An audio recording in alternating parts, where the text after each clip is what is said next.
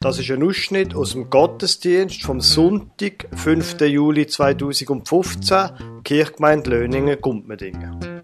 Sie hören in der Serie Was mir der Glaube bedeutet, ein Interview mit der Daria Weber und dann die Predigt vom Pfarrer Lukas Huber über Markus 5, 1 bis 11.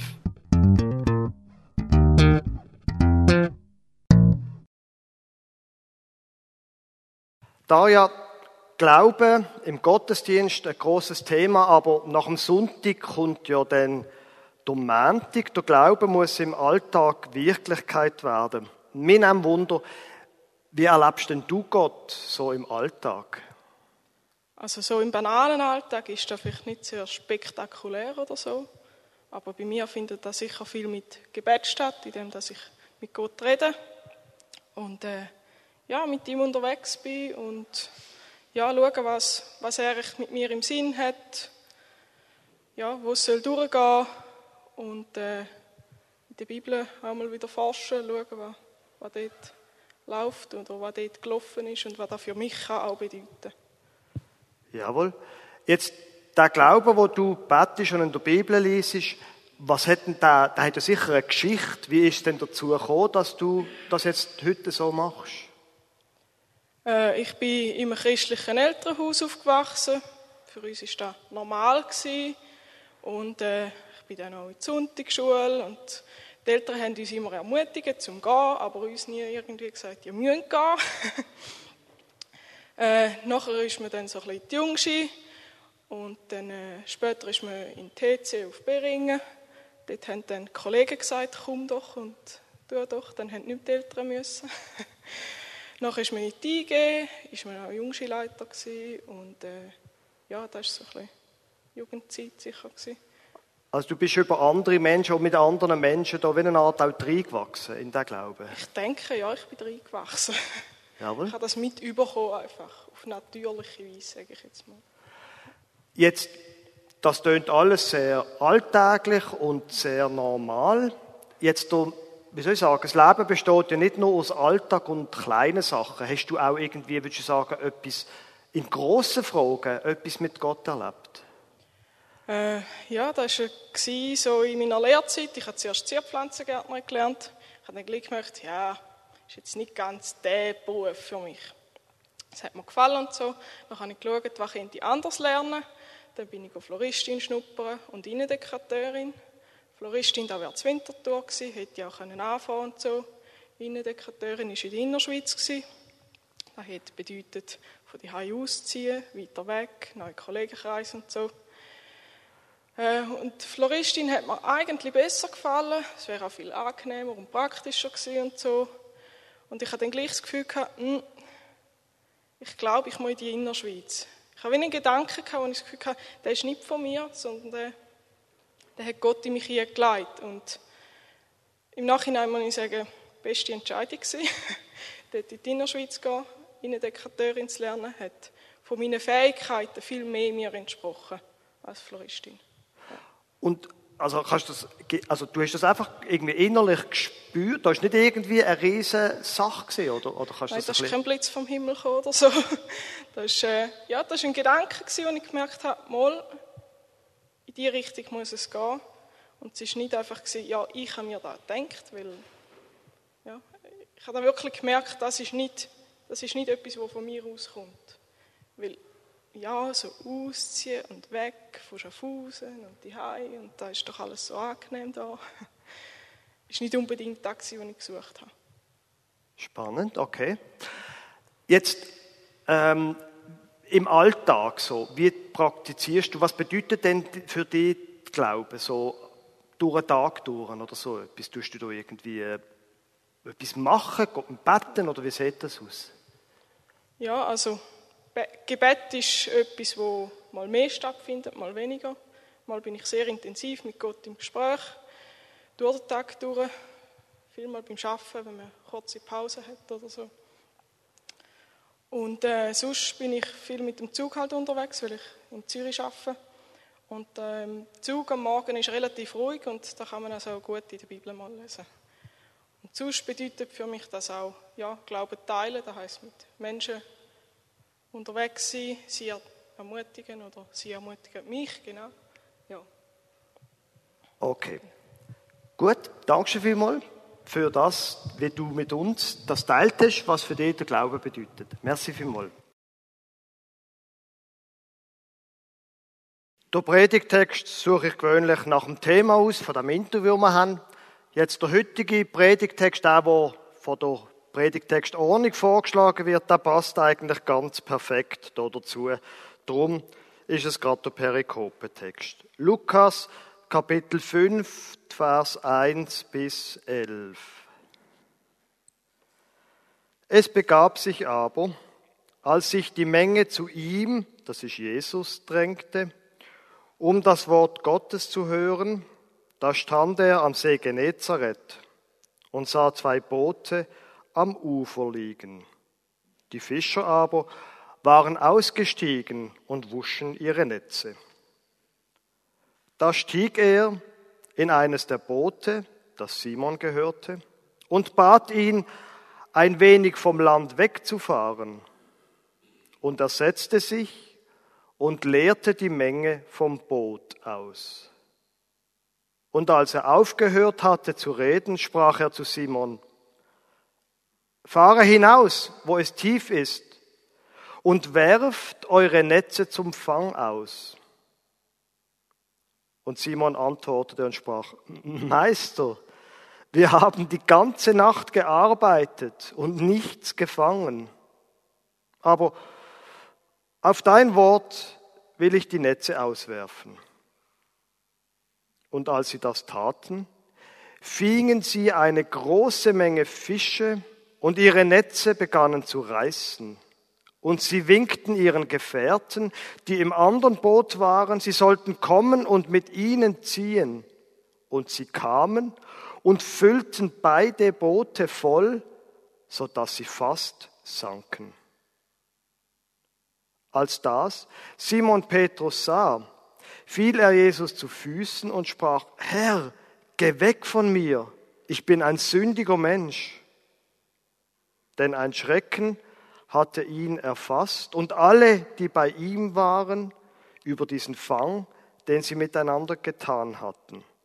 Ebenso auch Jakobus und Johannes, die Söhne des Zebedäus, Simons Gefährten. Und Jesus sprach zu Simon, fürchte dich nicht, von nun an wirst du Menschen fangen. Und sie brachten die Boote ans Land und verließen alles und folgten ihm nach.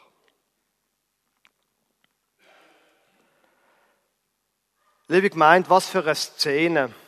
Die Männer dort am See, nach dem Schaffen, die Menge, wo Jesus folgt, von ihm etwas erwartet und dann der Blitzgedanke von Jesus, die, Schiff, die könnte man auch noch zu etwas anderem brauchen als zum Fischen.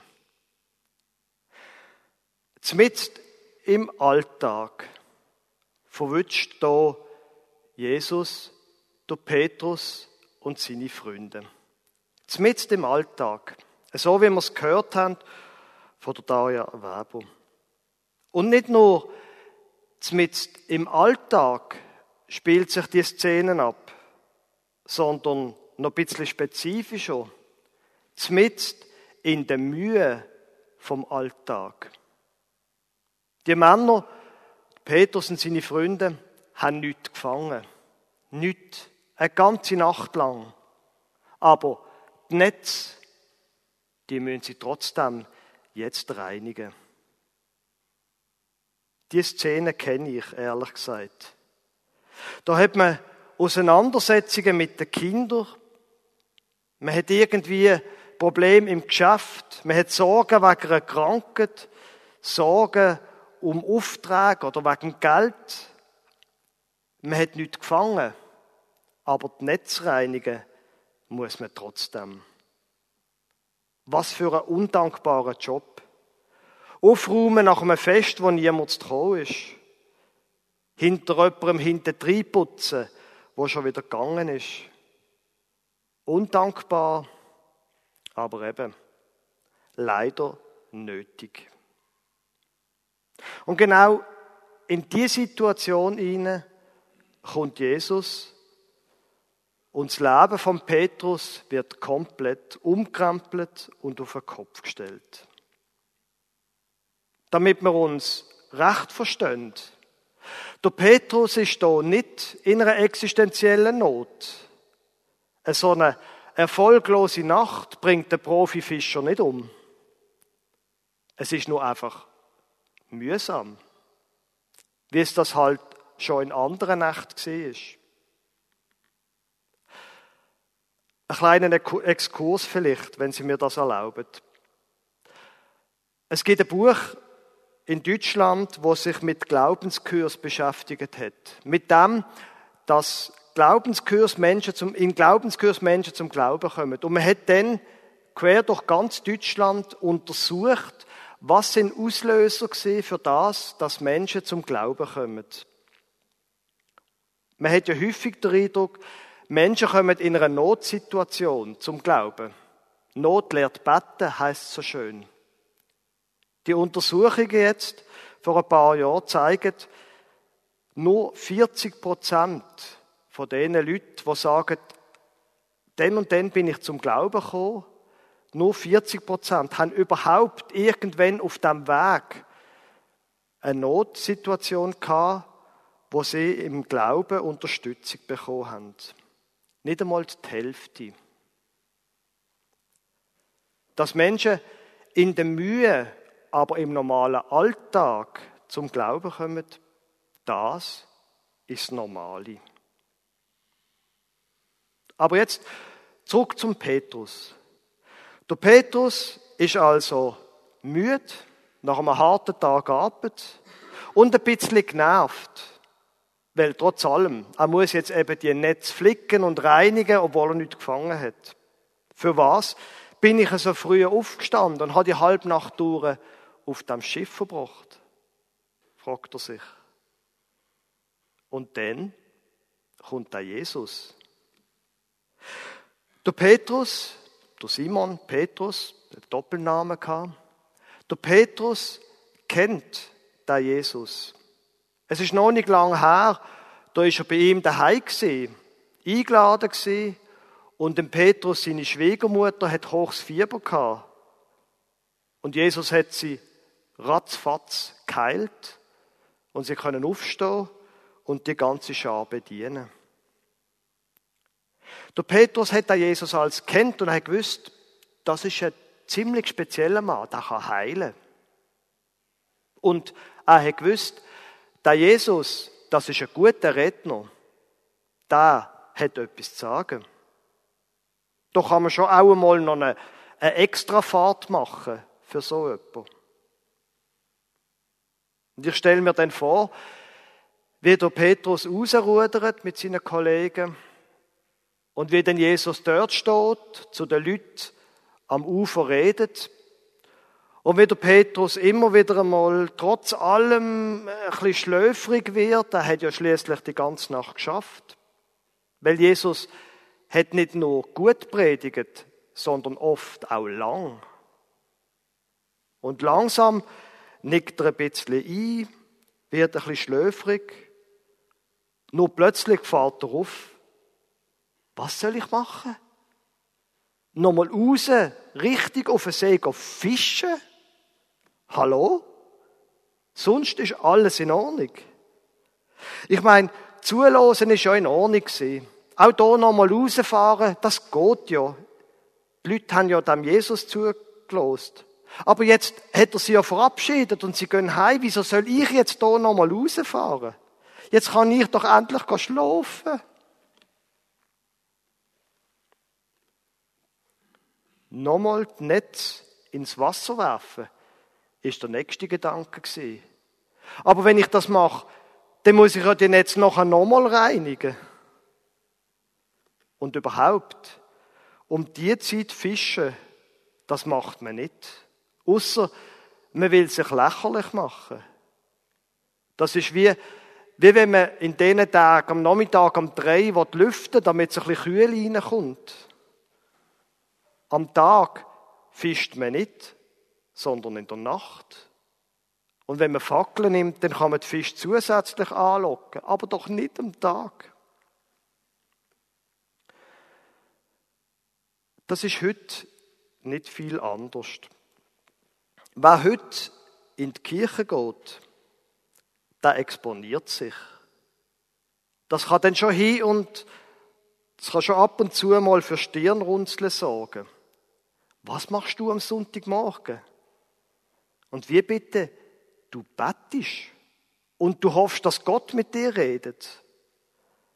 Das braucht manchmal auch ein bisschen Mut, sich dort zu exponieren, weil es nicht gewöhnlich ist. Aber der Petrus kann nicht Nein sagen. Wenn du meinst, Jesus? Simon antwortete und sprach, Meister, wir haben die ganze Nacht gearbeitet und nichts gefangen. Aber auf dein Wort will ich die Netze auswerfen. Und dass er da auf der Ruf von Jesus einfach einmal mitmacht, das verändert sein Leben für immer.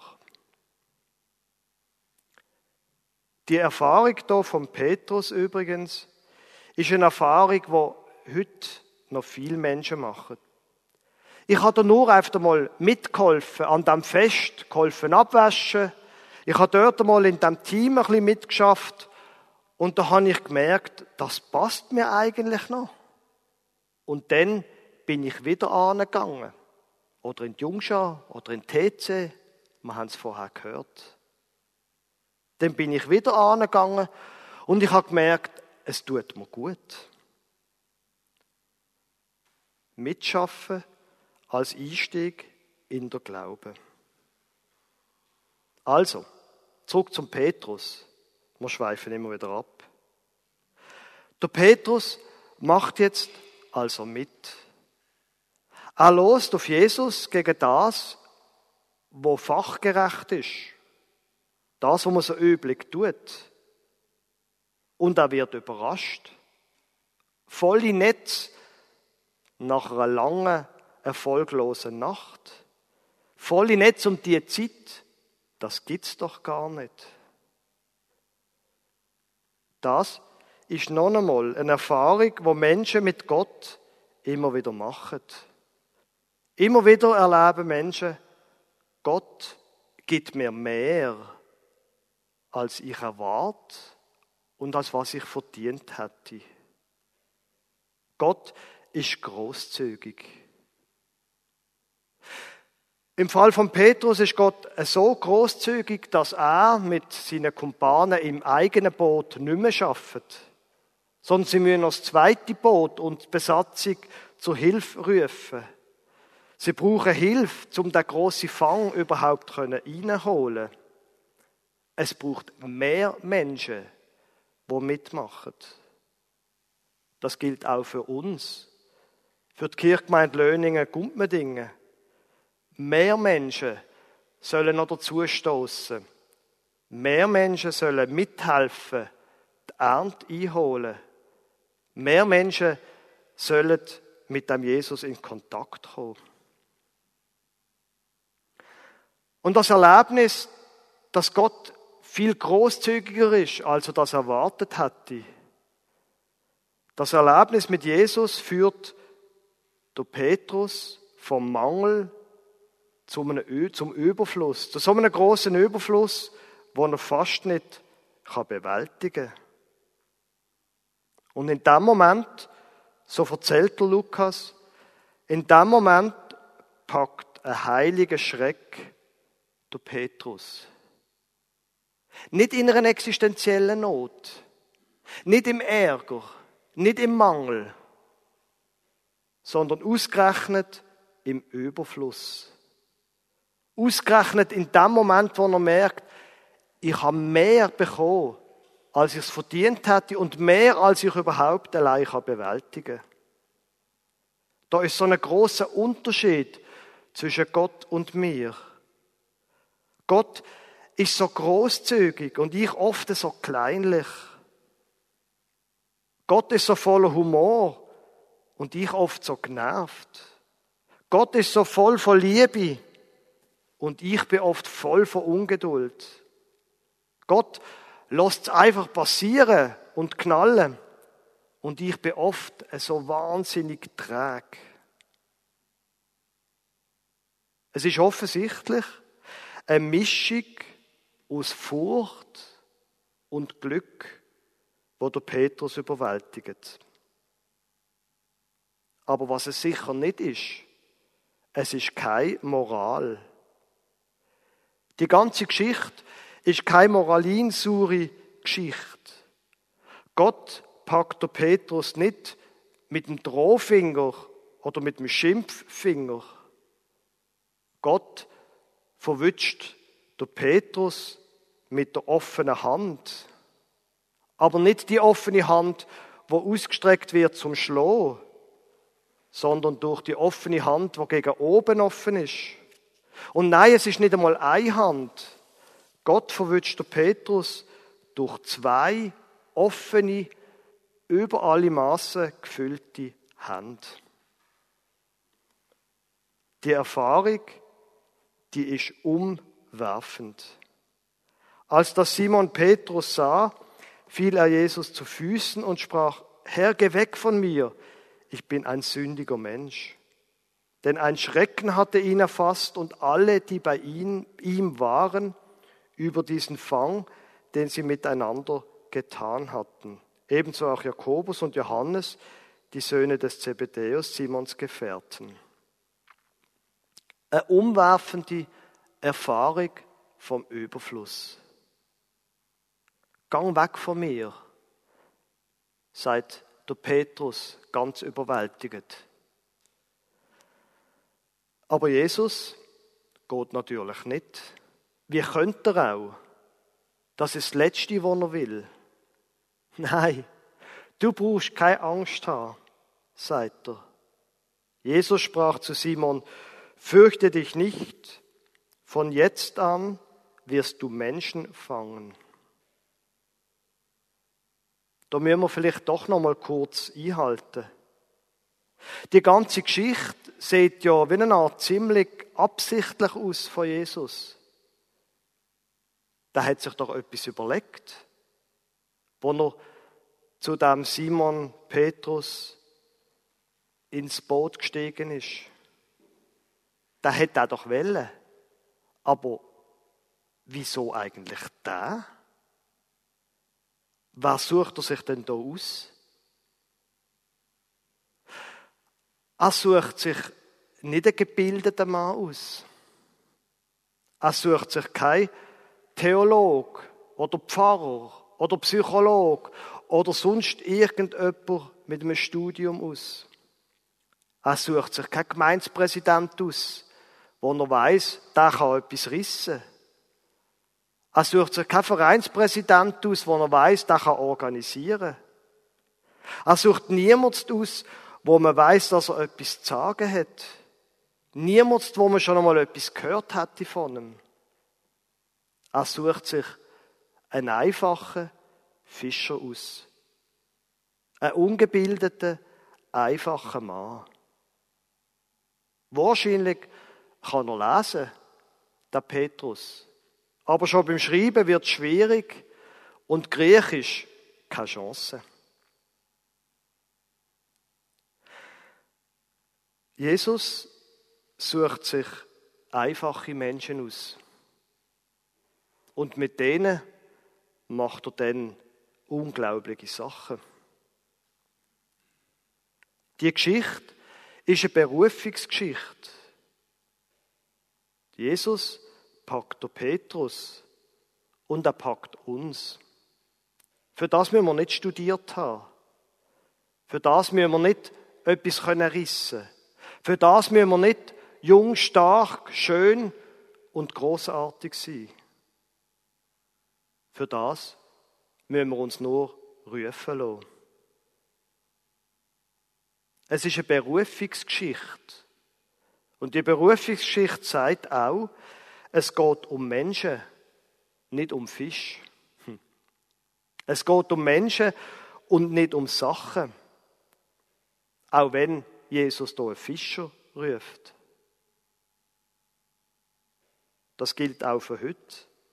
Auch wenn man Sachen zusammenschweißt, auch wenn man Möbel neu bezieht, auch wenn man Sauen füttert oder Gasten trischt, egal was man macht, es geht um Menschen, nicht um Sachen. Auch in unserem Alltag und in unserem Beruf, wo es um Sachen geht. Es geht um Menschen. Und das Letzte. Jesus lässt Simon nicht dort, wo er ist. Jesus lässt auch uns heute nicht da stehen, wo wir stehen, da, wo wir vielleicht auch erschrecken.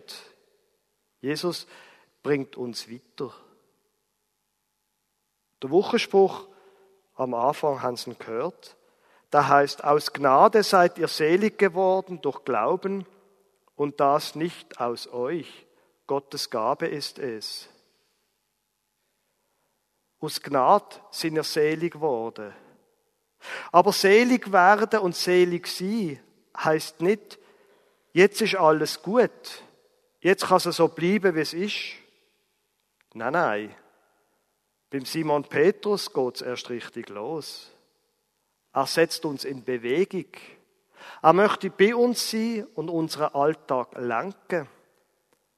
Er möchte, dass weitere Menschen dazu stoßen. Es fängt an, manchmal ganz praktisch mit der Mitarbeit, an dem, was Jesus tut. Und es wird begleitet darauf, dass wir losen auf ihn, wenn er redet. Dass wir losen auf das, was er zu sagen hat. Und dass er uns führt. Dort, wo wir etwas merken vom Geheimnis von Gott, wo wir manchmal auch verschrecken, wo wir mehr bekommen, als wir es erwartet, und wo wir dann geführt werden auf dem Weg, wo er möchte. Amen.